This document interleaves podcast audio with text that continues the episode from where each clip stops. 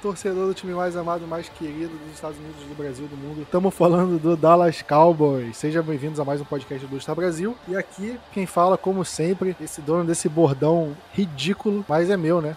Sou eu, Gabriel Platt. Estamos aqui num podcast um pouco mais animado, né? Cowboys vem de vitória. Vem de uma vitória num, num jogo que aconteceu numa quinta-feira, então a gente teve mais um fim de semana de descanso, mas um fim de semana feliz, né? A gente conseguiu acompanhar os outros jogos mais tranquilo, né? Já que o Cowboys ganhou. Não foi como na semana anterior que o Cowboys perdeu e passou de quinta-feira até a, a segunda-feira, que foi o fim da rodada, puto, né? Vendo os outros times jogando. Dessa vez é, é só no amor, né, Vinícius? Tudo bem com você? Tudo bem, Plat, Diego, ouvintes. Ah, ainda bem, né? Essa semana foi no amor e eu não sei a galera. Quando o Dallas joga na quinta, principalmente independente se vencer ou se perder, domingo, eu, eu fico até meio cansado de, de, de NFL. Tanto que eu não vi quase nenhum jogo do, do da semana, né? Do, do domingão. E tipo, pelo menos a gente venceu e é isso que importa no final. Pois é, eu vou falar pra vocês que eu estou morto essa semana, que não sei se você se eu já contei aqui em podcast, mas eu entrei no submundo do CrossFit, tô competindo e eu estou completamente acabado, cara. Acho que tô, tô mais cansado que, que a defesa conseguindo turnover em cima do Tyson Hill na última partida. Tudo bem com você, Diego? Fala, Paty, Vinícius, ouvintes. Cara, eu acho assim, ó, que na real chega dezembro, hoje nós estamos gravando dia 8, vai, vai o podcast dia 9, já 10 pra, pra galera. Essa época do ano tá todo mundo com a musculatura detonada, a cabeça detonada, a gente já tá levando, levando, né? O ano tá, a gente tá levando até, até a virada. Mas é melhor levar do jeito, com uma vitória na quinta-feira, que o final de semana fique, nem o Vinícius falou, cansado, né, do, no, do domingo, do que naquela outra vez que a gente perdeu na quinta-feira e teve um domingo de dor de cabeça total. Foi uma vitória, né? Então alivia a gente, apesar dos pesares, a gente vai discutir aqui do jogo, porque apesar da vitória, esse jogo me deixou um pouco preocupado. Vamos comentar aqui das situações e falar para mim do que mais me deixou preocupado nessa partida foi o ataque. É, o Cowboys venceu por 27 a 17. Pode, ter, pode parecer que tenha sido tranquilo, né? Mas eu, eu sinceramente eu esperava um jogo muito melhor, levando em consideração os desfalques do New Orleans Saints, né? O Saints estava sem o quarterback titular, sem o Alvin Kamara, sem o Michael Thomas, sem é, os jogadores importantes da linha ofensiva. Ou seja, era um jogo pro Cowboys. Eu esperava que fosse um domínio, né? Um jogo relativamente tranquilo. E não foi isso que aconteceu, né? A gente viu o Cowboys tendo alguns problemas. O, o no primeiro tempo foi. A gente fechou o jogo com 13 a 7 e a gente acabou ganhando no finalzinho, com 20, 27 a 17 no placar, né? Os turnovers ajudaram a gente no segundo tempo. Mas, se você levar em conta, as duas primeiras campanhas, uma foi um punch, three and out, e depois foi um turnover on downs. E aí, no segundo tempo, tempo, eu vou citar aqui todas as campanhas do Cowboys no segundo tempo. Do ataque. Primeira campanha, three and out, punch. Ganhamos uma jarda. Segunda campanha, three and out. Oito, ganhamos 8 jardas. Punch. Terceira campanha, aí foi um touchdown do Tony Pollard de 58 jardas. Ok. Quarta campanha, 7 jogadas, punch. Quinta campanha, 3 jogadas, interceptação. Mais outra, já tô me perdendo nas campanhas. Sexta, né? Sexta campanha, 3 jogadas, punch. Sétima campanha, três jogadas, punch. Ou seja, é um ataque, cara, que ou ele engrena e consegue a pontuação, ou é tipo três jogadas e punch, né? Então foi um ataque assim muito 8 ou 80, dependendo muito de grandes jogadas. Diego, para você, o que, que, que, influenciou nesse ataque ter sido tão problemático assim, ter tido tantos three and outs, né? Que era uma coisa que a gente viu um ataque como o melhor da liga, né? Ou ao menos antes da Bayern era o melhor ataque da liga. E como chegou a esse ponto? Pois é, Plat, eu tô muito preocupado preocupado com isso. Em primeiro lugar, assim, a gente tem vários, vários pontos para colocar. Linha ofensiva, Dak Prescott, a ausência de alguns jogadores, mas hoje tava praticamente todo, né? Hoje, eu digo, no último jogo tava praticamente todo mundo, né? Apenas o Amari Cooper com um pouco mais limitado. Ele jogou, acho que 24, 25 snaps só. Mas, assim, ó, o foco, na minha opinião, assim, os holofotes, eles se voltam todos para Kellen Moore. Já estão cogitando na imprensa internacional que o Mike McCarthy volte a, como ele fazia no, no, Green Bay Packers, a comandar o ataque assim nas chamadas, coisa que eu acho que não é, não é o caso ainda, pelo menos assim. Mas o Kellen Moore, é, se a gente for voltar para antes do Bay, era uma, um, dos, um dos treinadores, coordenador ofensivo, né, na verdade, mas assim uma pessoa cotada a ser um coordenador, um, um, um treinador principal de várias equipes da NFL ou coordenador ofensivo de alguma outra equipe, se fosse o caso, ou ainda comandar alguma universidade. Creio que esse status dele se perdeu. Se a gente for pensar antes do jogo, antes né, do jogo contra o Broncos, que é grande divisor de águas, nós tínhamos, nós estávamos em quarto lugar em conversões de terceira descida, com 47%. Hoje nós somos o 17 em conversões de terceira descida, com 40%. Nós saímos então de 47 para 40% e é uma decadência total. Nós fazemos, falamos num um dos dois últimos podcasts sobre isso. Além disso, se nós formos pensar também no jogo corrido, que é ataque, né? Até onde eu sei. Antes do jogo contra o Broncos, ou seja, depois da bye, nós éramos o quarto colocado em tentativas, né, por jogo, com 31 tentativas por jogo. Hoje nós somos o 13 terceiro com 27. Vamos adiante. Se nós formos pensar em jardas corridas por jogo, tá? Nós éramos o segundo Uh, antes do jogo contra Denver. Depois do jogo contra Denver Broncos, hoje é nós somos o sexto. Caímos também. No caso, nós caímos de 152 jardas por jogo para 129. First downs com o jogo corrido. Nós éramos, antes do jogo contra o Broncos, o oitavo colocado com 7.9 e hoje nós somos exatamente o 16. Então, nós decaímos em todos os sentidos. Se nós formos pensar assim, ah, o deck parou de lançar, o Zeke parou de correr, o Pollard não não, tem tantas tentativas, a OL não tá tanto abrindo espaço, a OL não tá conseguindo tanto tempo por deck. Mas assim, se é tudo isso, se é tudo isso, claro, levando em conta as lesões, levando tudo assim, mas na verdade o nosso coordenador ofensivo não conseguiu achar uma, uma releitura tática dos problemas que nós tivemos. E nós seguimos com os mesmos problemas e em decadência total. Na verdade, esse jogo, como disse o Plat, nós deveríamos ter uma, uma, uma predominância, uma dominância total contra o adversário. O adversário era nada, ele tinha realmente tem uma grande defesa, nós tínhamos que ter um, uma conseguido uh, uh, um predomínio em campo muito maior do que foi, como a gente via, por exemplo, nos seis primeiros jogos, antes da bye, sete primeiros jogos, enfim. E então, se todos os setores do ataque estão decaindo e a defesa, que inacreditavelmente, se a gente for pensar no ano de 2020 para 2021, está segurando os jogos ou tentando segurar os jogos, vamos pensar no jogo contra o Broncos, nós vamos pensar no jogo contra o Raiders, nós vamos pensar no jogo contra o Chiefs, foi a defesa que nos segurou na partida, que nos deixou com chance até o final. E esse jogo, o Vinícius vai falar melhor, mas o ataque não conseguiu se colocar de uma forma que ele não precisasse que a defesa jogasse tão bem de novo. Eu só posso apontar todos os holofotes se tudo tá dando errado. Deck, linha ofensiva, wide receivers, má execução, ou enfim, muitos drops, o que for. Uh, tie ends, uh, tem a lesão, tem, enfim, o que for. Running backs, se tudo tá dando errado, o holofote vai para quem comanda tudo isso, que é o Kellen Moore. Eu tava comentando no grupo com os apoiadores do, do site e também, tipo, não só nesse jogo, mas desde o último, né? Quantas corridas para fora da linha ofensiva a gente, a gente viu do Cowboys nessas últimas partidas, né? Quase nenhuma. Pois é, aquelas é que eu chamo, eles chamam de toss, né? Aquelas corridas, ou um misdirection, algumas coisas coisas, um reverse, né? Tipo de corrida que o Cowboys fazia para fora da linha. No começo a gente viu bastante, né? O Tony Pollard, para mim, eu acho que é um cara que se dá melhor fugindo da é, do interior da linha defensiva, até para ele ser menos físico, né? Um pouco mais magro, não ser um quarterback mais parrudo como o Zeke, mais forte, para aguentar o tranco de um defensive tackle. Tanto que o touchdown do Tony Pollard foi numa corrida para fora. E, se eu não me engano, acho que foi a única que ele correu assim por fora da linha ofensiva. E a gente reclamou muito, cara. Segunda, segunda para 10, a gente sempre corre pelo meio. Não precisa nem ser em segunda descida, mas as corridas são sempre pelo meio ali, entre o center e o guard,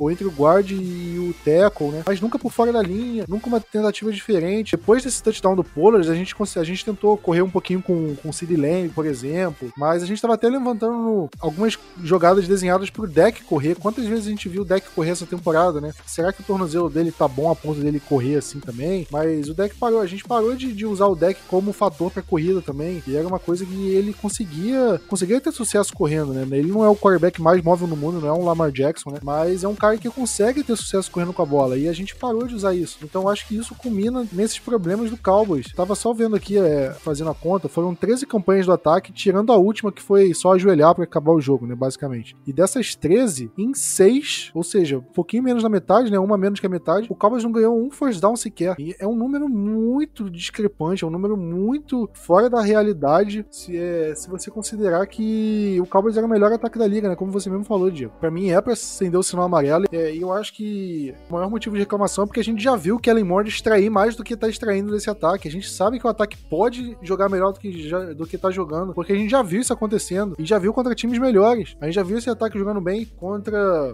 Tampa Bay Buccaneers, contra é, Los Angeles Chargers, contra New England Patriots, né? O Patriots, desde que ganhou, perdeu pra gente, tá invicto na NFL. Não perdeu mais nenhum jogo. E a gente ganhou na casa dos caras, né? Com o ataque jogando muito bem, né? Principalmente no, na reta final da partida. Então a gente sabe que dá para extrair melhor desse ataque. E não tem como falar, ah, mas tava sem a Mari Cooper, mas o Michael Gallup voltou. Ah, mas tá sem o Blake Jarry, mas o Blake Jarry não era fator em nenhum momento da temporada. Ah, mas o Zeke tá baleado, mas o, o, o Tony Pollard tá jogando bem também. Então não tem como ficar colocando desculpa ah, na ausência de um jogador ou de outro, né? Porque o ataque tem recursos sim para jogar melhor do que tá jogando. Plat fica o sinal amarelo assim da gente sempre pensando, descobriram como o Kellen Moore joga e a gente não consegue sair disso, né? É uma grande pergunta. E outra coisa também, até que ponto não é, é a chamada do Kellen Moore, mas ou pode ser também a leitura do deck errada também. Às vezes ele, ele faz um kill, né? Muda a jogada ali na linha de scrimmage e muda a jogada errado. Eu não tenho conhecimento suficiente para saber o quanto o quanto é disso, mas também pode ser uma coisa. Não tô dizendo que é, eu também não tô dizendo que não é. Eu acho, no momento, eu, eu vejo como mais culpa do Kellen Moore do que uma possível leitura errada do deck. Eu acho que o deck também tem um fator de culpa, eu acho que tem algum, algumas jogadas que ele tá pecando por falta de precisão, alguns com uma leitura um pouco precipitada, mas eu acho que no geral ele tá jogando o possível para fazer o Cowboys vencer. Mas eu acho que as chamadas não estão sendo muito boas, não. Eu acho que é, é, o que me tem mais me incomodado e nesse jogo contra o Saints foi o que mais me irritou. Vinícius, do lado da defesa, a gente viu um,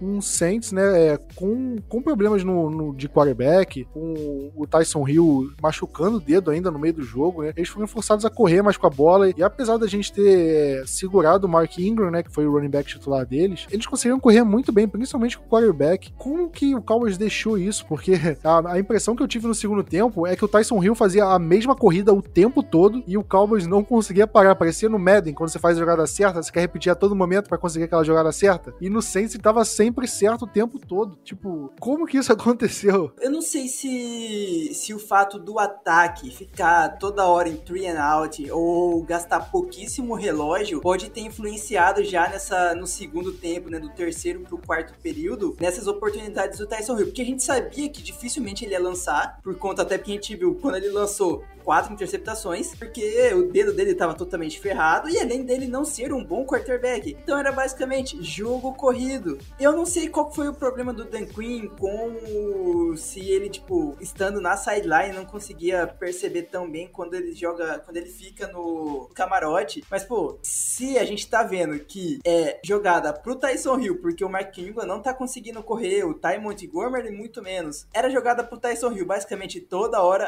a mesma coisa. Porque que que não deixa, no mínimo, um cara de, de, de, spy? Eu não sei, é igual, tipo, eu até mandei né, no nosso grupo sobre, sobre isso. O Parsons teve a maioria dos seus snaps, a grande maioria, jogando de linebacker. Só que ele não conseguiu fazer tão bem assim esse papel de spy. Eu não sei se ele foi colocado para fazer esse papel de spy, mas tipo, a gente não conseguiu segurar, infelizmente, o Tyson Hill. Foi um grande medo que eu tinha, porque a gente sabia que se dependesse só do braço dele, a gente conseguiria vencer. Mas se a gente aceitasse toda hora, toda hora corrida, toda hora corrida, e como a gente aceitou, deu um, um leve, pelo menos em mim, deu um leve receio, tipo assim, cara, será que a gente vai conseguir perder pra esse infeliz que mal lança a bola com um dedo totalmente bichado, né? Tipo, sem, sem receber recebedor sem running back, com dois titulares da linha ofensiva fora, fora do jogo. A gente, tipo, não era, não era um jogo pra gente, pra gente perder, não era nem um jogo pra gente sofrer do jeito que a gente sofreu, tanto na defesa quanto no ataque. E outra coisa que eu percebi, Dan Quinn, perdão, ele falou que ele gosta de ver um jogador fazendo o tackle e os outros tentando fazer o fumble, né? Forçar o fumble. A história é que, tipo, o time de Dallas não tá conseguindo, de certa forma, colocar isso em prática, porque, beleza, eles estão indo tentar forçar o fumble, só que não tem o cara para fazer a bagaça do tackle. Tipo assim, os caras estão tentando forçar o fumble enquanto o tackle não rola. Mas naquele último touchdown do Saints, né, que foi aquele touchdown de, sei lá, 80 jardas, o Trevor Trevon Diggs erra o tackle justamente por tentar forçar o fumble ao invés de garantir o tackle, né? Sim, então, tipo, é, é bom, logicamente, tentar forçar um fumble, é, mas assim, se você vai tentar forçar o fumble e vai acabar perdendo o tackle, não vai adiantar, porque muitas vezes tu também vai conseguir perder o fumble, tu não vai conseguir fazer, forçar ele. E é isso que a gente tá vendo muitas vezes. Ok, a defesa foi muito boa, quatro interceptações, nona interceptação do Diggs, Anthony Brown, eu, eu achei assim, foi um jogo muito melhor que o Anthony Brown fez, perto do que ele fez no contra o Raiders. Contra o Raiders não dá pra comparar, né? Qualquer um faria um jogo melhor, né? Mas foi acima da média dele na temporada, né? Ele virou o disco, né? Ele tava num ponto assim que talvez fosse degringolar a temporada. Sim, é, ele, ele virou totalmente o disco. Você olha, ele foi nosso líder de, de tecos, né? Do jogo. Ele foi nosso líder de tecos. Então, assim, teve bons momentos da, da nossa defesa. O, o mesmo teve aquele teco que ele faz em cima. Teco não, né? Eu acho que não sei se foi sec ou se só contou como QB hit em cima do, do Tyson Hill, que ele leu totalmente, perfeitamente a jogada do que, que ele tinha que fazer. E foi lá, saindo parecendo uma jaguar Batirica em cima do, da, da presa e faz o, o teco em cima do cara. Ainda tem que melhorar muita coisa. O interior da linha defensiva ainda tá ruim. Quem sabe com a vinda, com a volta do, do David Gallimore pra esse jogo contra o Washington, isso muda. Porque, beleza, a gente tá tendo até de forma bem. sendo bem feita o pass rush, mas quando é contra o jogo corrido, a gente tá sofrendo. Seja principalmente no meio da linha defensiva, a gente tá sofrendo no jogo corrido com isso. Então, quem sabe com a volta do Gallimore isso ajuda. E assim, com, com o Gregory também voltando, quem sabe a gente deixa muito mais o Parsons de linebacker e isso melhore a, a, a possibilidade de spy, porque eu não sei vocês, mas o, o, o Van Der Esch pra mim já deu, totalmente já deu. A gente tem que manter o Parsons, manter o, o Keanu Neal e preparar o Jabril Cox pra pensar na ser o terceiro homem de, de linebacker pra gente. Essa já é a minha opinião, tipo, já pensando no que vem, porque não dá pra pagar o, o Van Der Esch do jeito que ele tá fazendo e acho que alguém postou foto no, no grupo dos assinantes. O cara tá gordinho, né? Meio final de temporada, pô. Ele não tem que estar tá com, com corpo de, de jogador quando tá chegando na training camp. Não pode um negócio desse. Como diria o Plat, ele não tá competindo no CrossFit, né? É tipo isso. Se ele tivesse competindo lá comigo, eu não sei se ia dar canseira nele, não, mas é, eu vi os, alguns ângulos de tackle do, do Van Der Esch bem ruim, né? E eu, e eu, eu suspeitaria que se o Jabril Cox estivesse saudável, ele estaria ganhando alguns snaps em cima do Van Der Esch. Porque o Van Der Esch tá me lembrando muito o Jalen Smith, assim, no, no, quesito de parece que tá jogando com preguiça, errando alguns ângulos. Tá me incomodando muito também. Eu acho que é, abre uma lacuna na posição de linebackers. Eu, vamos ver como é que o Cowboys vai lidar com isso. Eu acho que não nessa temporada, né? Mas na temporada que vem, porque o, o vai acabar o contrato dele. Keanu Neal acho que vai ficar sem contrato também. Então vamos ver se ele vai renovar ou não. E vamos ver o que o Cowboys vai fazer com o Micah Parsons, né? Porque o Cowboys pode chegar no fim da temporada, ok. Gostamos de você como defensive end, vamos manter só como defensive end. E aí abre uma lacuna na posição posição de linebacker, né?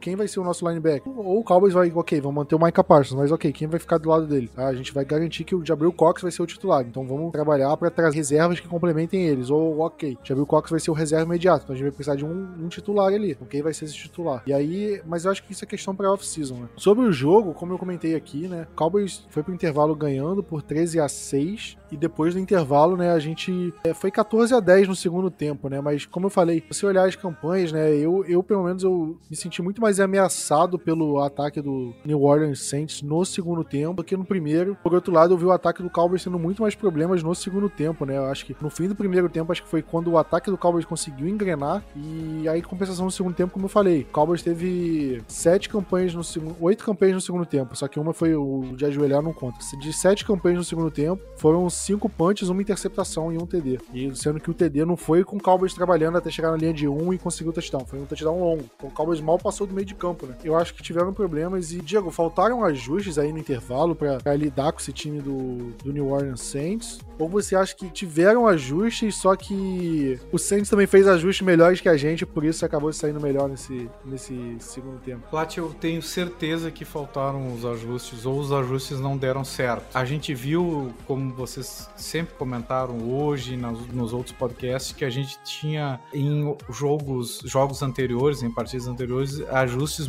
que davam muito certo pro segundo tempo. Não no segundo período, no segundo tempo. No segundo tempo, Dallas voltava muito bem e ajustava ajustava muito bem a partida. Há muito o que dizer, né? Mike McCarthy estava fora, o Dan Quinn não esteve na, na, na cabine que normalmente ele fica, observando exatamente. O fato assim é que o ataque não conseguiu se reajustar, se reajustar não, se ajustar, porque nunca esteve ajustado em nenhum momento da partida. E a defesa, por mais que, que, que a gente, olha, que nem Funis falou, quem era o Spy? Quem foi o Spy? Foi, eu, eu até acho que foi o Leighton Van Der Esch, que jamais poderia ser Spy, não, não tem velocidade para ser Spy, né? Acho que o Micah Parsons jogou um híbrido ali de outside linebacker e, e linebacker. Enfim, nunca nós conseguimos uh, parar o jogo do Rio, nenhum momento. Então o Sean Payton deu um baile como treinador, né? Eles chamam de out-coaching, né? Out-coach o, o adversário. Eu tenho total certeza que isso ocorreu. Pode ter sido por conta da ausência do Mike McCarthy na, na, na sideline, pode ter sido pela ausência do Dan Quinn na parte de cima, né? Pode ter sido pela falta de ajuste do, do Kellen Moore durante os últimos, uh, os últimos tempos, mas sim, houve falta de ajuste para o segundo tempo. E eu tenho apenas um dado aqui que eu quero dizer, deixar claro para dar só uma, uma esperança assim para todos os torcedores. Até eu vejo que os assinantes agora estão perguntando ao mesmo tempo assim se a gente tem chance de chegar no Super Bowl. Tem um dado muito interessante do Mike McCarthy que a gente que eu não sabia que é, que é interessante de lembrar. Mike McCarthy tem um, assim um handicap na, na liga bem alto, né? Ele tem um número, um percentual de vitórias muito alto em relação à, maioria dos treinadores. Enfim, é um treinador que sempre teve tempo, quase sempre teve temporadas positivas com o Green Bay Packers e chegou, enfim, ao Super Bowl, foi vencedor do Super Bowl. E ele tem o mês de novembro como o pior mês de desempenho. Tá? É, vou citar todos os meses. Em setembro, ele tem 63,7% de aproveitamento. Outubro, 67,3%. Novembro, que a gente vivia antigamente com o Tony Romo, o Romovember, né? O 43,7%, ou seja, perdendo um horror, né? 67 para 43% de aproveitamento. E dezembro, ele tem 68% de aproveitamento. É o melhor mês da vida de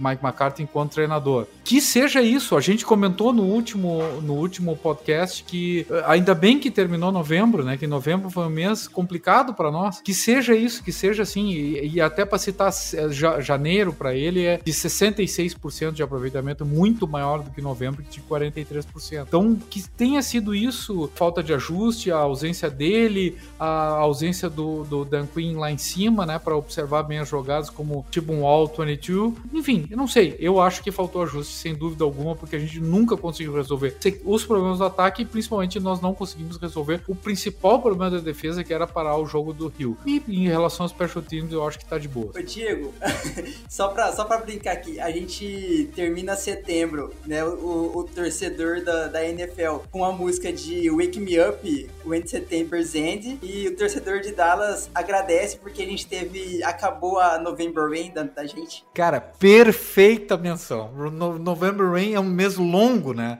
É uma música longa, né? Então foi um longo mês, um longo, longo período que a gente sofreu e agora do December Feelings vai, vai, vai tudo ficar ok, né? Nossa, novembro demorou uma eternidade, cara. Acho que quando o Cowboys perde jogos, parece que demora mais pro mês acabar. Mano. É impressionante. Novembro demorou. Não sei se você sabe, Diego, mas o recorde do, do deck em novembro é bem. Não só em novembro, mas no Thanksgiving. O deck acho que só ganhou na estreia dele, né? Como calor em 2016, acho que. Ganhou porque eu tava no jogo, né? Porque senão nem isso, né? Quer dizer, eu acho que ganhou esse mais um só. Mas de resto, cara, ele não ganhou mais. Você vê como é que o Cowboys parece que tá devendo, né? E era engraçado porque com o Tony Romo, o Cowboys brilhava em novembro e dezembro tinha uma queda. E com o deck é o contrário, né? Vai mal em novembro e dezembro, não, não sei. Dezembro, agora confesso que eu não puxei a, a lista aqui, mas. Vamos ver como é que vai ser a combinação com o Mike McCarthy, né? Quem sabe seja uma boa combinação, né? Exatamente, exatamente. Vinícius, o, o Dan Quinn como head coach passou no teste? Ou você acha que ficou devendo algumas coisas? Olha, se a gente pensar que ele não fez nenhuma cagadinha nível Mike McCarthy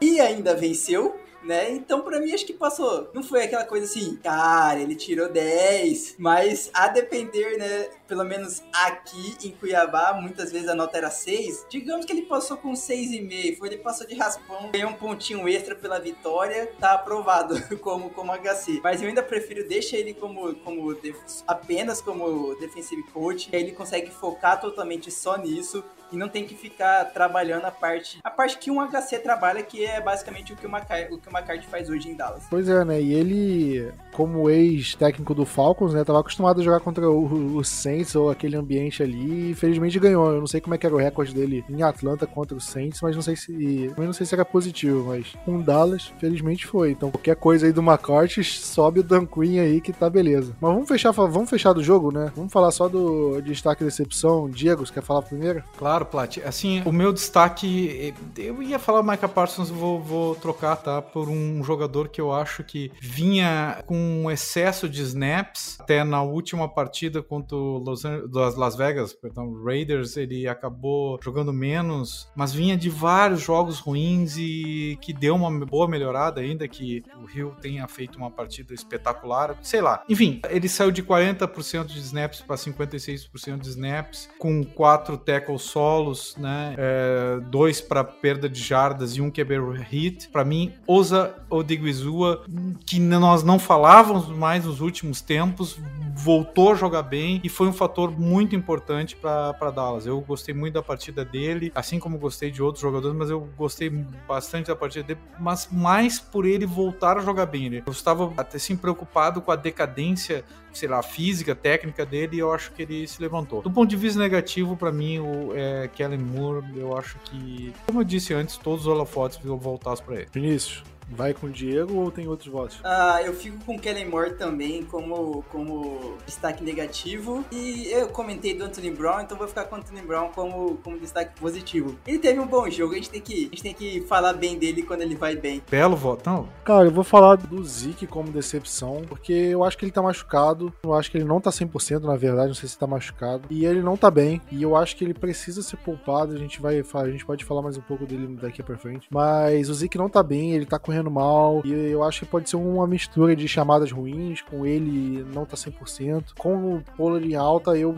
tentaria poupar o Zeke, porque ele tava voando em janeiro. E destaque, eu vou, eu vou citar o Michael Gallup, cara, porque quantas vezes eu já não falei aqui que ele me lembra muito Dez Bryant em relação a características de jogo e tudo mais. E aquele touchdown que ele faz uma recepção com a ponta dos pés ali no cantinho da endzone, pra mim, cara, se ele tivesse com 88, eu ia falar que era o 10. Porque foi uma recepção muito com a cara do Dez Bryant aquela. Muita cara. E, pô, eu sou muito fã do Dez Bryant. E, e ver um pouco do Dez Bryant assim no Gallup me anima muito como torcedor do Cowboys. Então eu, eu não tenho como não colocar ele como destaque. Agora, Plat, assim, eu só gostaria de fazer uma ressalva a esse, a esse teu voto no seguinte sentido, tá? Aquela recepção, eu sei que foi para trás, é, conta como corrida do CD Lamb, que, que quase faz touchdown. Se ele faz o touchdown, enfim, ou quase touchdown, é muito Dez Bryant também, né? Semana 17 de 2014, o Dez Bryant fez um touchdown numa jogada igualzinha àquela, né? Passe lateral, só que ele faz meio que um stiff arm, joga o jogador de Washington no chão, parecendo um saco de batata, ele cai no chão e o Dez Bryant corre, sei lá, 70 jardas para um touchdown. Uma coisa bem parecida também. E lembro, lembro, mas esse tipo de recepção do Gallup pra mim é assinatura e carimbo ali do Dez Bryant, que é, é muito parecido com, com, o jogo que o Dez tinha. Mas agora falando do Cowboys em geral, a gente chegou a seis jogos pós bye week, né? Já, já tem seis jogos daquele jogo contra o, o New England Patriots, né? Depois da bye week, na verdade. Até essa bye week, dos seis jogos, o Cowboys terminou 5-1, né? Só perdendo o jogo de estreia pro Tampa Bay Buccaneers. E depois dessa bye week, mais seis jogos, dessa vez um recorde de 3-3. Vinícius, o Cowboys desceu de patamar assim de um período pro outro. Você já não. Você acha que o, o verdadeiro Cowboys é aquele time antes da bye ou é o time que tá sofrendo agora nesse, nesses últimos jogos? Não, o time de Dallas é o time antes da bye. O problema é que a gente também pegou muitos jogadores desfalcados, né? Tipo, a gente teve um, uma defesa muito desfalcada também. Aí teve momento sem Tyron Smith, Gallup, Cooper, entre outras coisas. Que, né, se sair listando aqui, é só tristeza. Não, é tanta tristeza que não vai caber num cartaz. Mas, infelizmente, a gente, a gente conseguiria pelo menos sair desses seis jogos com uma derrota só. É, é, aquela coisa assim, mais Dallas de acontecer, né? A gente, não, a gente não deveria ter perdido pro Raiders, a gente não deveria ter perdido pro Broncos, principalmente. O Raiders é até aceitável, mas pro Broncos, cara, a gente entrou muito de salto alto, né? O time, o time mostrou que, que entrou de salto alto. A gente deveria ter ganho aquele jogo. E assim, contra o Chiefs, a gente ainda tinha. A gente jogou de igual para igual, a gente jogou para a par com eles. É uma derrota que beleza. Mas a gente poderia ter saído desse 3-3 para um 5-1 tranquilamente. E a gente estaria hoje muito mais tranquilo já lá, praticamente garantido não, mas muito melhor na, na busca por uma seed 1. Infelizmente, Dallas, como você, Plat, que torce pro, pro Botafogo, a galera que torce pro Corinthians, a gente só sofre. não vai ter temporada que a gente vai conseguir vencer tranquilinho. Não tem, é impossível. Em Dallas isso nunca acontece. Mais uma vez a gente tá vendo isso, isso rolando e rolando e rolando, independente de que ano for. Pois é, cara. Eu, eu não gosto de sofrer, não. Né? Apesar dos meus times dizerem o contrário, eu não sou muito fã de sofrer, não. Só que desde vindo, vindo sucesso no final, a gente tolera o sofrimento, né? E vamos esperar que o Cowboys mantenha isso. Diego, a gente, eu comentei agora sobre o Zeke rapidamente. Só queria saber de você, você pouparia ele para essa próxima partida? Ele treinou 100% nessa quarta-feira. A gente não tem os relatórios do boletim de treino da quinta e da sexta, porque a gente tá gravando antes de, desses treinos. Então, mas considerando que a gente viu no jogo contra os Saints e como ele vem jogando últimas semanas, as entrevistas, você pouparia ele ou para você, tipo, é uma sequência decisiva e o Cowboys, se ele pode estar à disposição ele tem que estar à disposição? Cara, eu acho esse jogo muito decisivo. Creio que esses nove, quase dez dias de folga, a folga, quer dizer, entre uma partida e outra vão ser muito importantes para ele do, do, ponto de vista físico, né, de descanso, enfim, desinchar tornozelo, melhorar o, o joelho. Eu, eu sei que são características completamente distintas, mas eu acho que seria o caso de não poupá-lo, mas é, quem sabe, não poupá-lo, eu digo, gente, retirar da partida, manter na partida, mas colocar mais snaps pro Pollard e quem sabe pro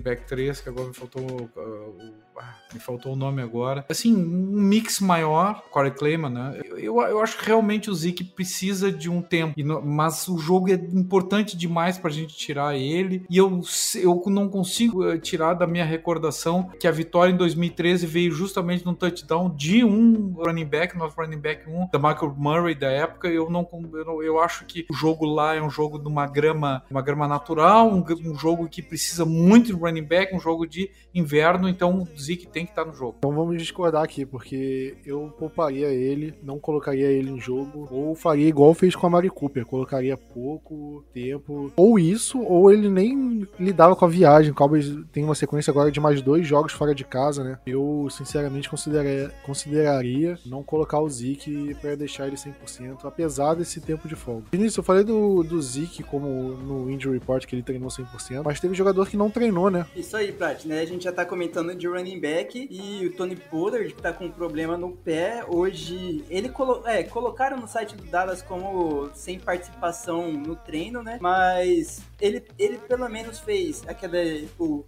re-rab work, é tipo treino em cordas, aquela coisa bem leve, que é para não estressar a lesão, porque, né, tem um jogo domingo aí para chegar. E o Noah Brown, que foi um cara que ele nem entrou em campo, né, tá com um problema na virilha e ele pelo menos nem entrou em campo. Então, diferentemente do Pollard, que pelo menos fez alguns exercícios e treinamentos de força para melhorar a lesão. E a boa notícia é que Gregory tá, tá treinando, Gallimore tá treinando, ainda não é nada certo, mas no, no treino de sexta-feira vai ter a decisão se eles vão para jogo ou não. Eu torço que sim, porque vai dar uma, uma melhora na defesa totalmente. Vai dar uma cara na defesa também totalmente diferente a, a vinda, a volta, perdão, desses dois jogadores titulares. Exatamente. Ao contrário, né, do nosso grandioso rival, o Washington Football Team, né, que é o, o inclusive o nosso próximo adversário, eles estão tendo alguns problemas, né? O Montessuet foi testado para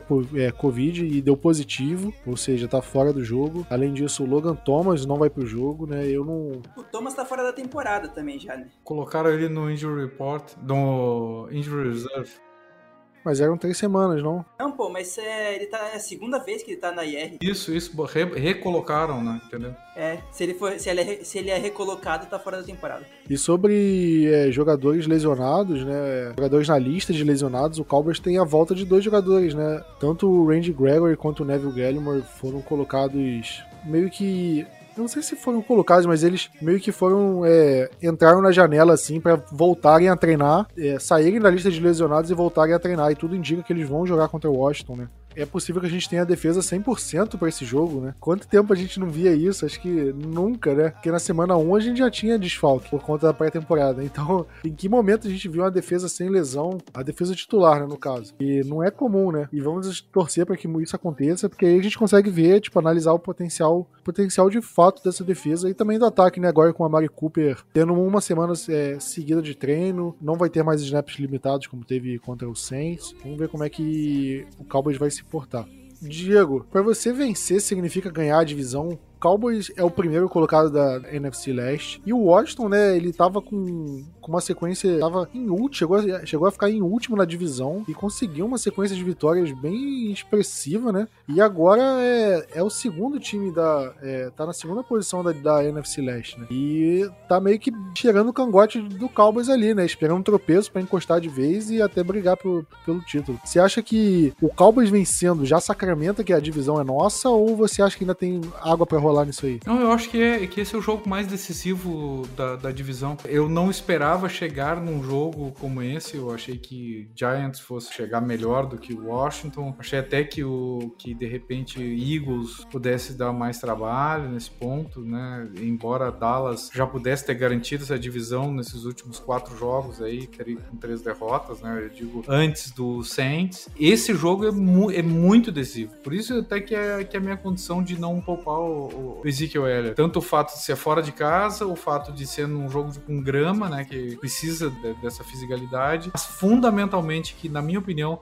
a vitória nesse jogo afunda o Washington e é, é, o primeiro jogo de Dallas fora de casa, né, dentro da divisão. Tem mais essa. Mas enfim, afunda o Washington e nos coloca como campeão da divisão. Matematicamente, a, gente não garante a divisão, né, é claro. Mas levando em consideração que a gente vai ganhar do segundo colocado da divisão fora de casa e a gente ainda vai ter um outros jogos contra ele em casa, né? Vai ter, a gente vai jogar contra nessa sequência a gente ainda vai jogar contra o Giants fora, o Washington em casa e o Eagles em é, o Eagles fora de casa além do Cardinals em casa também. Mas eu acho que dentro da divisão a gente vai subir para 3-0 no recorde dentro da divisão. E eu acho que isso é muito expressivo, ainda mais considerando que contra esse rival direto a gente ainda tem um jogo em casa. Então eu acho que vencendo esse jogo a gente vai encaminhar muito bem o título da divisão muito bem. Para encaminhar esse título da divisão, Vinícius, tem que falar do rival, né? E eles vêm de quatro vitórias seguidas. Ganharam do Tampa Bay Buccaneers, né? Que foi um dos times que a gente não conseguiu vencer. Ganharam na casa deles, forçando o Tom Brady. É um jogo muito ruim, um jogo com muitos turnovers e com o Heineken jogando bem, né? Pra você, o que, que levou o, o, o, Washington a ter essa virada de jogo né, no meio da temporada, né? Porque de um time basicamente pensando em draft, eles agora estão disputando é, ou o título da divisão com a gente, ou no mínimo uma vaga em wild card, né? Não, e, e no momento eles são, acho que o, o, sexto, né, na conferência. Se colocar no momento, eles já estão em HC. Lógico, ainda falta algumas semanas. E eu até fui olhar contra quem eles e contra quem eles venceram nesses últimos quatro jogos e fiquei, caraca, eles venceram do, do, dos Bucks. Se eu não me engano, perderam, logicamente, mas no, no ano passado, quando foi, foram pros playoffs, já foi um, um jogo bem apertado pro, pro Bucks vencer o, o Heineken. Então, assim, tá virando uma pedra no sapato em cima dos caras. E tiveram dois jogos super apertados de 17 a 15 em cima do Raiders e, do Seahawks. É, é, surpreendente. E assim, acho que passa principalmente pela defesa, e vol, é, voltou a jogar bem, não, mas tipo, está chegando ao patamar que era esperado deles do, do começo da temporada, porque o hype defensivo em cima de Washington era gigantesco. E a, até para mim, porque assim, o front seven deles é muito forte. Praticamente a linha defensiva inteira deles são jogadores de primeira rodada. A gente tem o que? O Gallimore, primeira rodada. Isso quando ele for jogar ainda. De resto, ninguém mais é primeira rodada na, na nossa linha defensiva. Os caras são todos primeiras, primeira, primeiras escolhas. Mostra um baita diferencial. E no começo teve muito. Eles estavam muito ruins defensivamente e isso mudou. Seja na, no front seven, seja na secundária. E transformou em quatro vitórias seguidas. E essa preocupação que dá na gente agora. A gente tava até semana passada, era preocupação era o Eagles. Vendo o, Jalen, o, o Hurts jogando bem, né? Só que aí os caras vai lá parecendo uma montanha russa, sobe e desce. E o Washington não, o Washington começou mal, beleza, mas agora eles estão subindo degrauzinho, tipo, estão numa boa escalada, não tá, não tá sendo essa montanha russa como o Eagles. De toda forma, é bom tomar cuidado porque a gente não pode, a gente não pode querer preocupação em final de temporada, porque agora todos os jogos praticamente de divisão, né? Tirando o Cardinals, e só tem jogo de divisão agora, então é vencer ou vencer. Diego, é, essas ameaças que, que o Washington apresenta, né? Eu acho que o lado defensivo deles é uma coisa que pode incomodar o Cowboys. Além do Taylor Heineken, né? Que tá me surpreendendo, tá jogando bem. Eu acho que, inclusive, o Washington pode parar de buscar um, um quarterback e tentar acreditar no Heineken, né? Justamente pelo que ele vem jogando. Como que o Cowboys pode minimizar essas ameaças, né? A gente tá vendo um ataque do Cowboys muito insosso, muito frágil, muito previsível. Onde você acha que, por exemplo, o ataque ou a defesa, o que, que a gente tem que fazer para conter esses problemas que o, que o Washington tá dando pros adversários? A gente pode falar de em três situações. Situação número um, Taylor Heineken, né? Ele tem um baita braço. Vamos combinar, o cara tem um baita braço, ele pode, assim, não ter grande experiência, talvez não vire um, um franchise quarterback, mas ele tem chance de ser isso e tem um baita braço. A volta de Randy Gregory, né? E, enfim, o, o segundo jogo do DeMarcus Lawrence, ele po pode ser fator decisivo do ponto de vista do pass rush. O pass rush nosso precisa minimizar esse perigo, sem dúvida alguma. No segundo ponto, é, ainda falando com o Taylor Heineken, né, mas já colocando aéreo, nós vamos ter um duelo sensacional entre o Terry McLaurin e o Trevon Diggs. E esse, esse duelo é um duelo assim daqueles da NFL filmar todos os lances, porque realmente são dois jogadores fantásticos, né? O McLaurin é um, é um jogador que, que é uma ameaça constante. Claro, tem outros wide receivers no time, mas esse é o grande, é o grande wide receiver e acho que Dallas tem que colocar o, o Diggs na, na, marcação dele. E o Trevon Diggs é, um, é muito agressivo, como o Vinícius falou antes, ele preferiu tentar, o Plat agora, né? Preferiu tentar o fumble do que a... Mas claro, que era, que era a situação do jogo, né? Do que o Teco. Mas eu acho que o Trevon Diggs, nós não podemos tirar um instinto dele, né? Mas ele tem que ser inteligente nesse jogo, de não só buscar o turnover, como também buscar a marcação. Vai ser um jogo muito estudado, fora de casa, e esse duelo é um dos grandes duelos da partida. E por fim, eu creio que o Antônio Gibson é um problema para nós. Nós estamos enfrentando graves situações do ponto de vista do jogo corrido, e vamos ver até que ponto o Neville Gallimore e o segundo jogo do DeMarcus Lawrence vão influenciar na melhoria do, da nossa linha defensiva para bloquear o jogo corrido.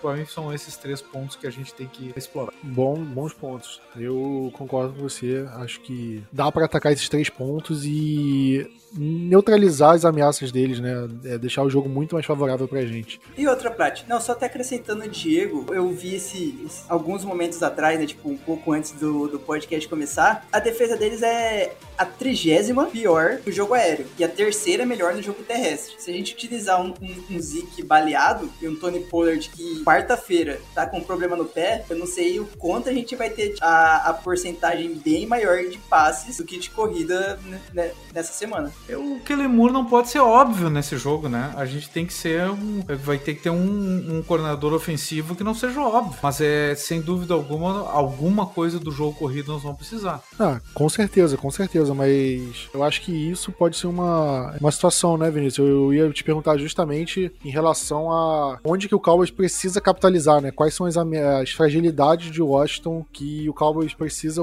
ir em cima para ganhar o jogo. E essa da corrida é uma. Jogo corrido, do jogo aéreo, né? Acho que isso já indica pelo menos um pouco do caminho, né? Sim, sim. Indica como a gente tem que pensar no, no plano ofensivo, né? Se a defesa deles é tão ruim no, no, jogo aéreo e a gente tá com os nossos três recebedores bem, a Mari Cooper não vai ter limitação de snap e tudo mais, é bom a gente, assim, logicamente, igual o Diego falou, a gente não pode deixar 100% óbvio que vai ser só fácil. A gente tem que utilizar o jogo corrido mesmo não entrando. Mas pode ser que a gente veja um deck um pouco mais, tendo que soltar um pouco mais esse braço do que mais de 30 passes, não sei, coisa que ele não tá fazendo ultimamente. E, e não acha, Vinícius, que, que, concordando contigo, que o ponto do, do, ponto de vista do Amari Cooper ter mais snaps vai deixar o deck Prescott mais tranquilo pro jogo? O Amari Cooper tendo mais snaps puxa muito mais a marcação para cima dele, deixando o resto da galera, né? Não deixando todos os outros recebedores um pouco mais livres. E ele como bola de segurança, né? Sim, sim. Isso aí. Acho que acima de tudo, cara, é, é um jogo importante. É um jogo que o Cowboys precisa se impor se consolidar como, cara, nós somos de fato o melhor time da NFC Leste. Apesar dos, dos tropeços, do time estar tá com alguns problemas. Eu acho que esse é o jogo para levantar a moral e ganhar na casa dos caras, sacramentar a divisão e mostrar até pro resto da NFL: olha, a gente tropeçou, mas agora a gente tá com o time completo e sim, somos um dos melhores times da liga. Eu acho que essa é uma oportunidade para fazer isso. Eu acho que o Cowboys precisa aproveitar justamente isso. Tiago, você quer falar sua bold palpite? Bora, Plat. Minha bold. jogo em Washington é jogo de pouca pontuação, jogo dificílimo. Nossa rivalidade, é claro que do ponto de vista de ódio, parece que a gente tem mais do Eagles, né? Mas o Washington é um time que decaiu muito nos últimos anos do ponto de vista da, dessa grande rivalidade, mas é a rivalidade histórica, né? De Dallas. Enfim, eu creio que nós teremos um 31 a 27 e a minha bold é que o Zeke faz mais de 100 jardas e dois touchdowns. Tá, jardas corridas, tá, Plat? Só pra deixar. A defesa ser a terceira melhor em jardas corridas, o Zeke vai mandar lá pra, pra casa do cara. Bold é bold, né, Vinícius? Bold é bold, né? Ele quer ganhar a bold estourando a banca. Vou falar minha bold aqui. Eu vou falar que nossos running backs. É, tá, vou falar do, do, do Pollard. Vou falar do Pollard. Do Pollard vai ter mais jardas recebidas do que o McLaurin vai ter. Eu acho que o Cowboys vai conseguir usar os running backs ali em screen, em passe curtinho. E o Pollard vai conseguir ter mais jardas que o Terry McLaurin. E o Vinícius preocupado com a minha bold, né? E eu acho que vai ser um jogo um pouco apertado. Eu vou apostar em 20 a 13 pra gente. Agora é você, Vinícius. Vou manter o placar igual foi do, da semana passada, vai ser 27 a 17. E mais uma vez, não tendo o Zur lá errando algum field goal, mas essa não é a bold. a bold vai ser não estourar cano dentro do estádio de Washington essa semana. Essa, essa é a maior bold de todas, né? Cara, e o Vinícius acertou o placar da semana passada? Eu acertei? Boa pergunta. Eu também não sei. A gente vai ter que ouvir o podcast da, da semana passada pra ver isso aí, né? Eu não me lembro, mas você tá dizendo que tá repetindo o placar, é, acertou? Não, repetindo porque o jogo passado foi 27 a 17, pô. Ah, não, ah, tá. Oh. Aí, a interpretação de texto também foi Subiu o nível Queria também ver agora. qual era do Vinícius e qual é a música que ia tocar, né? Tá, tá, tá preocupado também, até pra, pra botar no, no headphone aí depois, pô. Ah, não, mas assim, de forma séria, a, a bold vai ser que o, o Dalton Schultz vai ter a maior quantidade de jardas entre os recebedores. Ok. Olha, eu espero que venha a vitória, de preferência ganhando bem, de preferência sem nenhum, sem nenhum cano de esgoto caindo nos jogadores de Dallas ali, porque... E, cara, o FedEx Field é um estádio relativamente novo, né, cara? Não era pra estar tá descansando descambado do jeito que tá. Eu acho que é um estádio, tipo, desse século já, tipo, depois dos anos 2000 que o estádio foi construído e tal, e, pô, pra estar tá meio que caindo aos pedaços assim é falta de cuidado do rival, né? É, o que esperar de um time que nem nome tem, tá cheio de escândalo, né? Tá complicada a situação pro lado de lá. Diego, você falou que eles são os nossos maiores rivais, mas eu não consigo ver uma rivalidade tão grande assim. Eu acho que justamente pela fragilidade de Washington nos últimos anos. Mas eles, eles forçam isso, né, Plat? Eles gostam de dizer que são os nosso maior rival. Cara, eu, eu, vejo muito, cara, vindo dos rivais, toda semana que é, o Cowboys contra um, um, rival de divisão, eles ficam, essa semana é beat Dallas, beat Dallas, eles ficam fazendo um escarcel em cima da, da gente que tem que ganhar de Dallas, tem que ganhar de Dallas, e pro Cowboys é tipo, ok, é mais uma semana, é mais um jogo de divisão, tipo, mas não é aquela coisa tipo, meu Deus do céu, temos que ganhar, é nosso maior rival. Eu, o rival que eu mais odeio é o Giants, apesar do Giants estar mal há muito tempo e ter diminuído um pouco isso, eu continuo torcendo pro Giants continuar na lama que está, que na verdade eu desejo o pior deles. O Eagles não fica muito atrás e o Washington, cara, tem hora, tem vezes que eu sinto mais pena de Washington do que raiva, assim, de, de rivalidade. Poucos momentos do Washington, na, desde que eu comecei a torcer, eu, eu senti esse, esse, essa raiva de Washington, essa vontade, tipo, porra, desejo o maior insucesso do mundo. Quando o Cowboys não tá disputando a divisão em alguns anos atípicos, tipo 2020, 2015, que QB se machucou, a gente já sabia que a temporada já era. Ah, dos rivais que Washington ganha, que é o menos piorzinho finalzinho e tá beleza. E é, é, o que a gente tem certeza que não vai fazer nenhuma graça em playoff, vai só jogar e passar vergonha. E sempre foi o que aconteceu, então por isso que nunca me incomodaram. Mas eu acho que a galera das, das antigas não gosta mais, não gosta muito de Washington, né? Faz tempo que eu não olho até o Wikipedia, assim, do, de Dallas, né? Mas o Wikipedia de Dallas falava que Washington e Dallas era, era a maior rivalidade. Inclusive, a maior rivalidade havia sido escolhido, né, como a maior rivalidade da NFL. Eu tenho para mim como a maior rivalidade o Eagles e, e, olhando o Twitter, assim, fica muito claro que a maior rivalidade de Dallas é contra o Eagles. Mas enfim, e eu também não gosto de, do Giants, eu não sei qual é a do Vinícius também. Eu acho que o, o, o Eagles é atualmente, assim, o maior rival, até porque década de 2000 eles sempre foram muito bem e tal. É, é que eu peguei o fim da, dos anos 2000, começo dos anos 2010, né, que Cowboys ficou anos sem ganhar do Giants em Dallas e a, isso me machucou muito, mas eu acho que no geral, assim, o time que mais disputou a divisão com o Cowboys foi o Eagles, né, e eu acho que isso aflora mais a, rivalidade. Mas qual é o ódio do Vinícius que eu não sei ainda, hein? O, o ódio dele é com o calor de Cuiabá. Pois é, tá, tá derretendo tudo lá, né? Eu nem vou falar que tá tudo grudando aqui enquanto a gente fica conversando. Eu tô sentado na cadeira e tá pregando costas, pernas e tudo mais. Assim, se vierem para Cuiabá, não venham em períodos qualquer período do ano. Estão vindo no meio do ano, que é, é, é, o menos pior. Venham no período do inverno, só. Vinícius põe a frigideira ali no asfalto, ela já, já, já esquenta, já frita o ovo ali mesmo, precisa nem de fogão. Nessa época do ano aí, o calor que faz é brincadeira. E olha que o Rio de Janeiro não, é não fica muito atrás, não, mas, mas esse ano, sendo mais específico, cara, tem feito frio assim, tipo, outubro, novembro, até tipo hoje choveu, não fez tanto calor assim quanto você espera de um dezembro, janeiro no Rio de Janeiro, não. Tipo o jogo do Bills ontem, mais ou menos assim, né, Plástico? É, tipo isso. Ontem não, né? O jogo foi segunda. Segunda, segunda, perdão. Os ouvintes vão ficar se matando aí pra saber que dia a gente grava e tal. a gente fala do Injury Report de quarta-feira. Aí você fala de um jogo que foi ontem. Eu falo que a gente ainda não sabe o, o Injury Report de quinta. Até a gente fazer aquela matemática, é um meme da Nazaré, né? Aquelas contas de matemática na cabeça, assim. Até descobrir que dia a gente tá gravando. Soma tipo o Casagrande, assim, né? Soma do Casagrande tá, tá tranquilo. Exatamente. Mas acho que é isso, né? Vamos ficando por aqui. Aquele abraço, tamo junto e Gol Cowboys. Thank you.